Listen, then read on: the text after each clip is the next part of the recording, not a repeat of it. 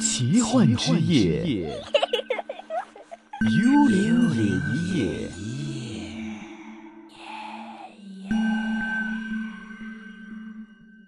开始我们今天幽灵夜夜的环节哈，今天呢，我们为大家请来的是一位啊从事塔罗牌的一位朋友 Esther 哈，今天跟大家探索一下塔罗牌这个方向的一些的资讯。Hello Esther，你好。你好你好对啊，那 Esther 呢，其实啊、是玩塔罗牌这样的一个东西，大概有多长的一个时间了呢？差不多五年了。五年了。啊当初为什么会就是突然接触到啊塔罗牌这样的东西呢？其實我本身係對玄學方面咧比較誒好中意嘅，咁、嗯就成誒、呃我出嚟做嘢冇幾耐咧，已經係誒、呃、學其他掌相啊、風水啊、誒、呃算命啊呢啲嘅，我都有學到嘅。 OK，咁啊、接觸塔羅牌係應該係啊大概五年前嘅事啦。咁啊，點解會接觸呢？就係、因為啊，當其時咁我處於迷茫啦，咁我就去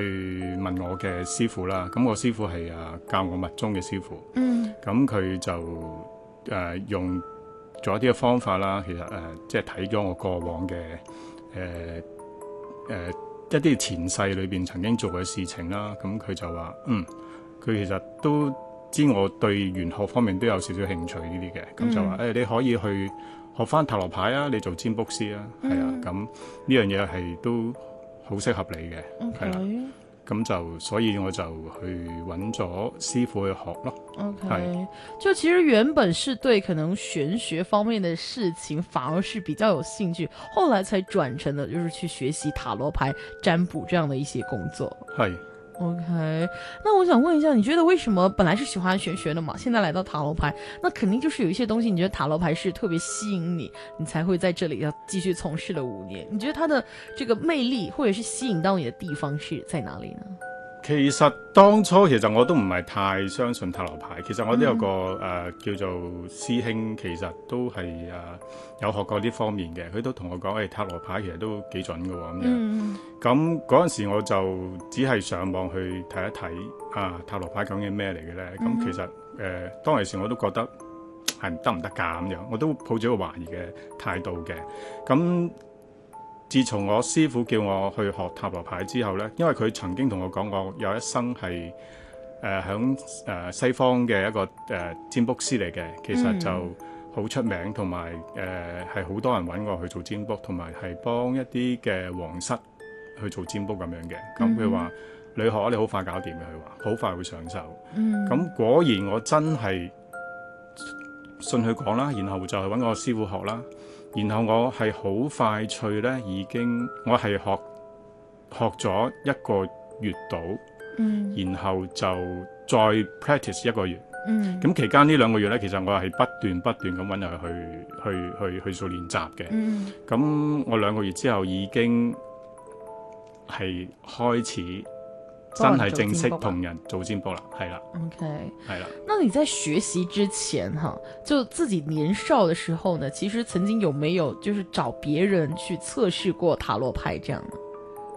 未學之前從來都冇㗎，哦、从来都没有。係從來都冇用㗎，嗯嚇冇冇冇冇做呢樣嘢嘅，因 OK，為我對占卜就唔係咁熟悉啦。嗯反而誒、呃、學面上，我學咗一陣，真係一路揾人去做實練習、練習、練習。 ，OK，咁就又係，我覺得係一個好好玩嘅一個一個事情嚟嘅，嗯同埋學咗呢啲係啊，好容易同人哋啊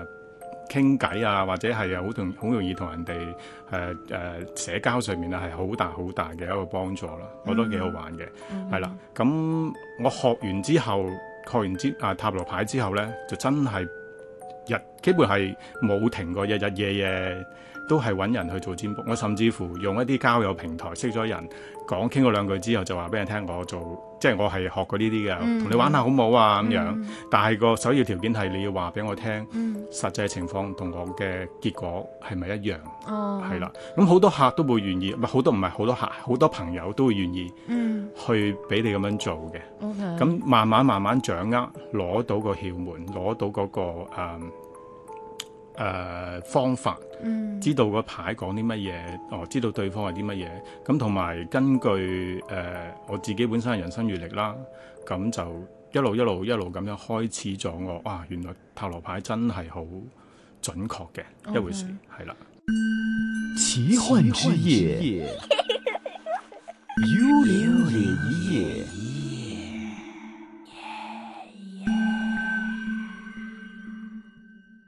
但是这个准确度应该也是一步一步的提炼的，就是可能你一开始找身边的朋友开始练习的时候，就你测了一个结果，人家又告诉你的时候，可能会不会当初的那个出入就会比较大一点，没有那么准，然后慢慢练习的话就会越来越精确。如果你真係學過嘅話呢，我相信個準程度呢有誒六七十個 percent 嘅， OK，係啦。誒、再慢慢練上去嘅話呢，慢慢誒、呃 practice 上去嘅話呢，咁其實個準程度會慢慢慢慢咁高咯。嗯，就絕對我就未試過曾即係完全係兩回事咯。因為如果你真係學過嘅話呢，其實你潛意識有一套嘅塔羅牌嘅一個誒、呃意思喺度，嗯咁、就離開嗰個現實，其實唔會太遠，唔、會相差太遠。係啦，我應該係從五十開始，即係答啱咗一半開始，慢慢慢慢咁上去咯。因為有啲你真係唔知，其實啲牌講嘅係啱嘅、準嘅。嗯只不過你唔知佢講啲乜嘢， ，OK，係啦，方法上係冇錯，你係解得啱唔啱係另外一回事咯，嗯，係啦、那就这样说的话，塔罗牌嘛，在我们眼中看其实就是一些牌。那它整个的这个操作的原理，怎么样去运用这些牌来去帮人达到一个占卜的这样的一个作用，它的原理是怎么样的呢？其實誒喺、我嘅了解裏邊呢，係其實每一個人都有一個預知能力，就好似有啲人嘅第六感特別強啦，嗯係咪？咁就誒、呃塔羅牌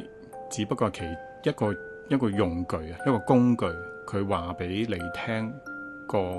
預知係啲乜嘢，個預知能力係啲乜嘢。嗯係啦，咁誒、呃所以我覺得其實都唔難嘅，嗯其實係啦，只係反映出嗰個事情究竟係點樣，從啲牌嘅公仔或者係本身個牌嘅意思所表達出嚟嘅啫。 OK 是。那么所说塔罗牌，塔罗牌啊，其实每个地方都有，香港有，台湾有，可能外国也有。那我们所说的这个牌，它是不是每一个地方的，就是像扑克牌一样嘛？无论你是哪个地方的扑克牌，它基本都是五十四张，就四个花色，每个十三张，然后加一对王这样。那塔罗牌的这个概念和那个概念是是相似的吗？都是一样的吗？如果正正式嚟講咧，塔羅牌咧其實誒係唔同於誒嗰啲叫撲克牌嘅，嗯係啦。咁佢而家全世界最流行嘅就係韋特塔羅牌 w i d e Ray）。哦，OK，是啦咁佢咧就有七十八張嘅，咁、嗯其中咧最主要嘅牌有二十二張，嗯零、號牌到二十一號牌，嗯係啦。咁我哋叫做誒、呃 Major Arcana，嗯係啦。咁呢個係整副塔羅牌嘅靈魂，就喺呢二十二張牌裏邊。对，咁另外剩翻嗰五五十六張咧，其實係誒、呃一啲嘅細嘅誒 Arcana 牌。嗯 major account 誒、我哋叫做 minor 嘅 account 啊，係啦，咁亦都有包含一啲意思喺度嘅，咁成副牌七十八張咯，嗯。係啦， OK，但就基本是现在市面上比较流行的，就已经是只有这一种了，是吗？應該係最流行就係呢一種咯，咁、嗯但係後來亦都每個地方，我相信佢哋都有發展出佢哋誒本身嘅文化嘅一套牌喺度，譬如。誒而家亦都有啲我哋叫做誒、呃易經塔羅，嗯易經塔羅其實係引用翻易經嘅誒嗰六十四卦嘅牌，嗯哼嗰六十四卦卦象，每一個卦象擺落一張牌度，嗯係啦，有佢嘅意思喺度嘅。嗯咁呢啲易經塔羅係而家都亦都好多人好有興趣學嘅一種牌嚟嘅， ，OK 係。啦。那刚刚所说那个比较现在来说主流一点，有七十八张牌，那它是不是每一张牌的背后都是有一个意思，或者它每一个牌都有一个名称给它的呢？冇錯，每一張牌咧都有一個名稱嘅，嗯哼係啦。咁誒、呃另外細嘅牌咧係分四大元素。嘿，係啦，同埋咧入邊有一啲叫皇室牌，係啦系，皇室牌嘅，咁亦都代表唔同嘅意思喺度嘅。嗯，係啦，OK，咁我哋其實咧，如果講占卜嚟講咧，你係用主牌係啦，大嘅阿卡那牌咧，其實都可以做咗占卜。而事實上，亦房間亦都好多個占卜師咧，都係用嗰二十二張牌就會同人占卜嘅， OK，係啦。咁當然啦，有啲係會用晒嗰七十八張牌嘅。嗯，咁而我自己咧就中意用七十八張牌，嗯，係啦。他如果用七十八张和只是用那主要的二十二张，它是那个准程度会有一点不一样嘛？就是如果用多一点，就会比较精确一点，有這個意思在嘛？我覺得如果用翻七十八張牌嘅話咧，佢講嘅嘢會比較精細啲，啊，係啦，因為七十八張牌佢個意思誒更加之廣泛，嗯係啦，同埋講啲嘢會比較 detail 啲、嗯微細啲嘅， ，OK，係啦。咁二十二張牌都可以嘅，其實嗯，就是可能如果我只用大牌去测，那个大的方向都是一样的，但是可能如果我再加了其他的那些附加的牌的话，就可以把这个大的方向的事情更加稍微具体一点的告诉冇我。錯。哦没错，OK，好，明白。奇幻之夜，幽灵夜。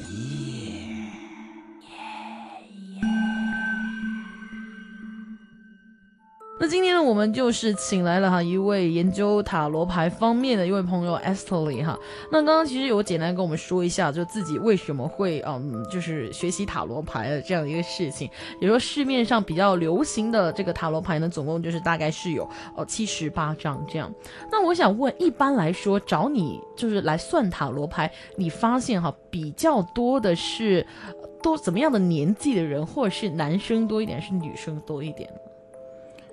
其實女生會比較多啲嘅，嗯係啦。年齡方面咧，啊、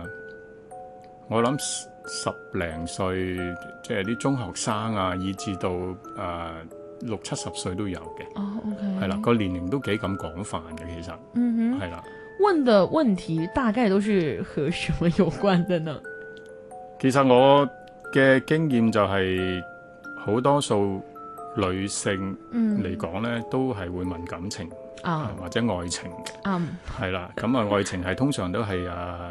中學生啦，嗯或者啱啱出嚟做有冇幾耐嗰啲啊，咁啊叫愛情啦。嗯感情事應該係上咗誒誒三十零歲啊，咁感情牌咁啊，關於係一啲拍緊拖嘅。嗯，咁有啲咧就係講緊，誒、我問婚姻嘅，婚姻就係、哦係明結咗婚嗰啲啦，係啦。嗯咁喺呢一類方面會比較多啲啦。當然，亦都有一啲係會問事業嘅。系，或者會問一啲誒、呃人際關係啊，嗯係關於啊老闆點睇我啊，我同事點睇我啊，係啊都有嘅，嗯，OK，係啦。那其实最简单的，比如说啊，今天啊，我有一些的烦恼了，我想来找 Ashley 问一问，嗯，怎么样去解决了？那那一般我坐下来的开场白应该是怎么样是比较合适的呢？就哎呀，我唔得啦，我我唔知我同我男朋友点点点吗？还是应该就是有一套应该要问世的方法呢？誒、呃的確係嘅，有好多誒呃嘅、客人咧，其實佢哋都唔係太知道應該點樣問法嘅。嗯咁、通常我都聽咗佢哋講之後咧，我會有啲方向性嘅，會引導佢哋講嘅。其系，實問即係占卜嘅話咧，問題咧係誒塔羅牌問嘅嘢會比較具體啲，就哦會好啲嘅。 ，OK，係啦，就唔好話問我嘅愛情運係點啊，我啲財運係點啊。系係啦，國內一啲好多朋友就會問我系嗰啲過新年嗰啲，係今年流年要啊，財運好唔好啊？嗰啲係啦，類似咁樣啦。誒我嘅愛情運，我嘅財運點樣啊？咁係，樣或者我今年桃花旺唔旺咁樣？係啦，咁我就會將佢更加之具體化嘅，嗯譬如誒、呃愛情運咁樣，咁我會首先問佢哋你拍拖未㗎？啊係啦，OK，如果未拍拖就梗係問幾時會有新嘅戀情發生啦，係嗯咪？嗯咁啊嗯應該係咁樣問法嘅。係如果拍緊拖嘅話，咁你會唔會係想問同男朋友未來一年嘅發展會點樣呢？係係，咪？定係你已經有咗計劃啦？嗯誒、想結婚啊啦咁樣，咁你究竟有冇同男朋友傾過呢？嗯傾過之後先有得問㗎，你都未同佢傾過。嗯係咪？咁只不過你自己想啫，男朋友男朋友想唔想呢？係咪？因為結婚呢樣嘢係男女雙方噶嘛。哎，可是对啊，就像比如说我是啊，假如我就现在有一个恋爱对象了，那我就想来求助 S 里啊，他到底想不想跟我结婚？就是因为可能我我怕醜啦，我唔好意思問佢啦，又或者係我驚問咗佢之後會得到一個唔好嘅答案啦。咁我呢個時候我就希望可以用一啲嘅方法，即係譬如話塔羅牌咁樣，可以幫我就唔使問佢都可以知道佢個都可以心意係點。都可以嘅，知道知道佢究竟男朋友想唔想結婚嘅，或者可以佢知道 concern 啲乜嘢，佢 OK 係擔憂啲乜嘢咧？如果唔想嘅時候，嗯或哼者其實對方都想嘅，其實哦係咪？只不過佢啊，可能比較被動啲啊，就冇講出嚟咯。 ，OK 一樣都可以問嘅，那是不是就是假设是问爱情这一方面了？我一定是问问题的时候，我心里面就要有一个对象，就无论是暗恋的人也好，或者是就正在恋爱关系，就一定要有一个目标对象，我才可以就做哎出一些的问题。係冇錯，哦，那比如说我冇都是得嘅。某都得係嘅，啦，譬如我真係冇拍拖嘅，係咯係啦係咯係咯誒我想問下未來誒、三個月或者半年，咁會唔會有拖拍咧？咁樣會嗯唔會有新嘅對象咧？咁樣咁可以問嘅。咁同埋有啲咧，通常咧，佢同你講話冇啫，其實啲牌會講個事實出嚟嘅。有啲牌我會見到係好得意嘅，哦嗯，係、已經佢係注意緊，或者有人已經注意緊佢。系，咁我會再另外開兩張牌，嗯啊，對方而家目前嘅感情狀況係點呢？係咁通常會出到嚟就係話，哇，佢其實暗戀緊一個人，啊，係啦、我就會同佢講啦，喂，其實你真係有對象嘅咯噃，唔嗯係冇對象嗯喎，你有嘅百分之二百。 ，OK，咁通常佢哋話，唉，我都唔知佢點樣諗。哇，咁我就會話，嗯，咁你個問題其實即係應該，你會唔會係應該問對方有冇機同呢個對象有冇機會呢？係啊咪、嗯咁好過你去問一個新嘅係咪先？你橫掂都有個對象咯，點解你唔問呢個對象有冇機會？即係個機會大唔大呢？係咪？ OK，咁通常呢，就我哋會轉個第二個方向嘅啦。 OK 咁當然啦，嗰一題我會係唔會計佢，即係唔算係一題嘅嘅問问題题嘅。咁樣咁樣，我會另外開個牌，我就話：，誒、你就俾個名或者係你諗住呢個人，嗯好啦，，然後我會開牌，我睇下對方點樣嗯諗，究竟佢有冇意思呢？係咪？如果佢亦都有意思嘅話，不如朝住呢個方向去，係咪？因為佢嚟緊都係想要嘅愛情啊嘛，係嗯，OK，啦。如果佢對方冇意思嘅時候，我哋先至翻轉頭。再睇下有啊冇新嘅對象仲好啦，係咪、 OK 咁就係幫到對方啦。 OK，我想问，就是这种口是心非的朋友或者客人多嘛？就是口入边话啊，嗯，我冇嘅，冇對象，我冇暗戀，冇任何目標嘅。但是一算下來，其實原來他啊有，就就这种口是心非或者是騙人的这种朋其友實十多個嘛？有兩誒、如果簡單啲嚟講，如果咁嘅話，十個有兩到三個會係咁嘅。那比例還蠻高的欸。都可以咁。誒、我又唔覺得高 咯，即係有啲可能真係佢自己都唔知係咪叫真，同埋有啲就難於啟齒，啊覺得好似好怕就好多時係同啲朋友嚟咧，又又好似唔係好想哦哦講，咁對樣。對對，係啦，咁咁有個咁嘅情況係咁咯，係啦，嗯咁所以誒、有啲就唔係真係想嘖試你啊，或者係其他嘅，有啲即係嗯即係佢自己都唔係太過有方向性。 嗯，所以佢又不如係我都唔知佢係唔係，我不如問個新嘅啦咁樣。嗯但係塔羅牌會會知道個實際情況係點樣嘅，咁、嗯我就會可能會係引導佢另外一個方向去問嘢咯。嗯咁、如果佢都唔想嘅，其實誒佢、都冇乜冇乜信心啊，或者嗰樣嘢，其實開牌已經知道佢究竟係點睇嗯件事，或者係個情況係點樣嘅。奇幻之夜，幽灵夜。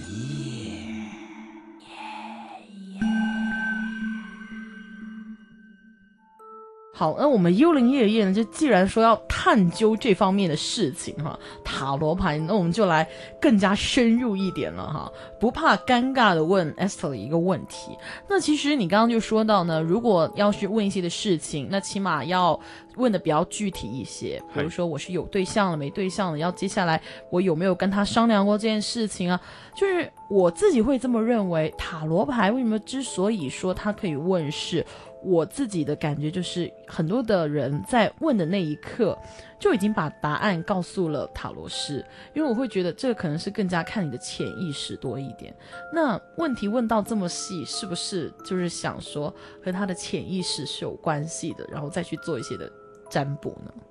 誒、呃喺我自己經驗嚟講咧，我嘅方式咧，我就係唔中意聽客人去講故仔，即係講佢嘅背景啊，個 story 係點樣嘅。嗯咁一來我覺得冇咁必要啦，二來係呃誒、你話俾我，即係你講咁多嘢俾我聽，我就冇乜興趣知嘅。第一，系，因為誒、呃你嘅古仔未必係真實。第一，誒、嗯嗯，呃第二就係你個人嘅感受未必係件事嘅真相，啱，係啦。所以咧我就唔唔係咁中意聽嘅。啲客就話：，誒、哎使唔使我講嘅嗰個背景俾你聽嗯啊？我話唔需要啦，你話俾我問題我知，咁、嗯，就 O K 啦。嗯，如果我真係想知道情況嘅話咧，我會自己開牌。我系，會自己開到一台牌都係會 check 嗰個古仔出嚟係點樣嘅，嗯，咁我就誒、呃、選擇係咁嘅方式去做咯，就好過聽個客去講。聽個客去講有啲有陣時你會俾個客帶遊花園嘅，嗯嗯嗯，係、啊，咁呢個我從來我都唔會做嘅呢樣嘢，嗯，係啦、因為呢樣嘢係我師傅嘅教，即係誒教我嘅，佢俾個係秘訣我，嗯，你唔需要睇啊，你唔需要聽佢講嘢㗎，嗯自己開牌咯，你想知咪自己開咯。嗯，係咪？嗯你自己你自己開咗，你話俾佢聽係咪咁啊嘅時候，即係第一，我會好相信我嘅塔羅牌話話嘅事俾我聽嘅，嗯係啦。第二就係話你開咗牌出嚟嘅話咧，唔到佢唔服你，嗯，係啦。 OK，咁我就中意係咁嘅方式，所以當然啦，回覆翻就係話誒，好、多出邊其他嘅人可能中意聽人講古仔。嗯聽下佢嘅背景嗰樣嘢，一路戳下佢啊，都係作講多啲嘢，講多啲嘢。啊咁嗰啲通常我覺得都係一般嘅人先會做咯，嗯係、或者佢自己本身冇信心，你先至要聽人哋講故仔，係，OK，啦。然後個答案都係可以，都係可能係圍繞住佢對方想聽嘅答案，嗯，係啦。咁呢一樣嘢我就覺得係好大問題嘅。當然我自己唔會做啦，因為我自己做塔羅斯去個原意，其實好大部分都係我其實都係好想幫人係，去解決問題，係，係呢個係誒、呃我自己嘅誒、呃一個方向性咯，係我自己嘅方向係咁樣嘅，嗯，咁我就即係話得定我係一個啊開心先生咁樣，我淨係送開心俾人嘅啫。嗯，咁個客人開心啊，帶帶住呢個答案開心走咗，咁誒兩三日開心完之後，哦原來都係假過嘅後都係假嘅，其實都都唔係一回事嚟嘅。咁呢個客人唔會揾翻你，嗯，係啊。咁我做嘅唔係要咁樣咯，我唔係要幫人，我唔係純粹真係想揾揾揾嗰嗰嗰嗰嗰啲快錢，我唔中意呢啲嘅。其實嗯，係啦 OK。那你觉得其实塔罗牌和我们人类的这个潜意识哈、是有没有一些的关联的呢？會有關聯。嗯係啦，其實塔羅牌佢誒、呃我覺得佢個厲害之處或者佢犀利之處就係真係佢可以知道對方潛意識係諗緊啲乜嘢，嗯或者佢個思想狀況係點樣。除咗你會知道個結果係點樣之外，另外係佢係可以 read 到人哋嘅一啲嘅想法、一啲嘅思想行為嗯會係點樣。係啊， ，OK，呢個係我覺得係好特別、好特別嘅一回事。嗯係啦，那所以这个我读你的潜意识的这样的一个过程是天生的，就有些人比较厉害的，还是如果我就算没有那么厉害，我也可以慢慢通过不断的练习去培养这样的一个触觉呢？都可以嘅，两样都可以。兩樣都可以。咁、嗯當當然啦，本身個塔羅斯咧，佢自己誒呢、個誒佢、個人個人個經驗啦、人生經驗啦，嗯同埋佢自己嗰、個點講咧？當佢係誒塔羅牌抽塔羅牌嘅時候，佢一定要個心一定要好平靜，同埋唔好有求咯。嗯，有所求， OK，係啦，。咁呢樣好緊要嘅。嗯誒、同埋我本身呢，我就係會同客人抽牌。我本身唔俾啲客抽牌嘅，嗯因為我唔點解我會唔俾啲客抽牌呢？就係、因為好多時啲客呢，佢嚟嘅時候已經心情心情好忐忑、嗯好不安、好多疑惑嘅時候，佢抽嘅牌出嚟呢，好多時未必反映到實際個答案嘅。所謂答案係未來所發生嘅事情。嗯可能你話誒佢嘅過去或者現在可能會好準確，嗯但未來未必會準確，因為未來嘅話呢，通常我哋人都係好想得到自己想要嘅答案，咁、嗯，所以佢抽牌出嚟呢，通常係佢要嘅答案，唔係實際情況咯。係係啦，感受方面係好準嘅，係係啦，佢嘅感受係好準、好好強烈嘅一個信號喺度嘅，嗯所以誒好多客人都覺得啊，應該都準嘅，因為我感受佢講晒出嚟啊嘛，抽嘅時候佢話晒出嚟啊嘛，嗯實際佢唔知道佢其實自己反映翻自己嘅感受，一定係準嘅。嗯咁當然啦，一個熟練嘅塔羅師或者一個誒、呃有翻咁咁上下資歷嗰啲咧，咁其實佢係唔需要個客人抽牌，自己都可以幫佢抽牌。 OK 係啦，咁你可以誒、呃抽嘅牌都係好準確嘅。嗯係啦，咁首先前提係你對呢件事冇一個既定嘅立場，既定嘅立場，係啦，你唔會因為佢嘅哭訴或者佢嘅乜乜咁，即係情緒表達而你去要同情佢啊，或者係代入咗佢啊，咁樣就係好危險嘅回事，因為個答案唔會係準確嘅，哦係啦、所以我唔需要聽人哋嘅故仔啦，我自己係會抽牌就會好準確。咁當然係都有少少關於我自己嘅修行嗰方面加咗落去。嗯點解你會可以做到咁樣？點解你個心情你會可以咁平靜呢？係啦，咁啊有啲巧妙嘢喺入邊嘅。我自己係有加咗啲啲修行方面嘅元素入去，所以我會咁樣做咯。 ，OK。那今天呢，我们的优秀帮行幽灵夜夜的晚上呢，是请来了塔罗师 Esther 里呢，跟我们分享这方面的一些的事情。今天的时间差不多了，如果大家是想知道更多这方面的资讯的话呢，下个星期二的同样时间，我们依然会请到 Esther 来到我们这里分享更多的事情。今天先谢谢你，下个星期再见好的，拜拜。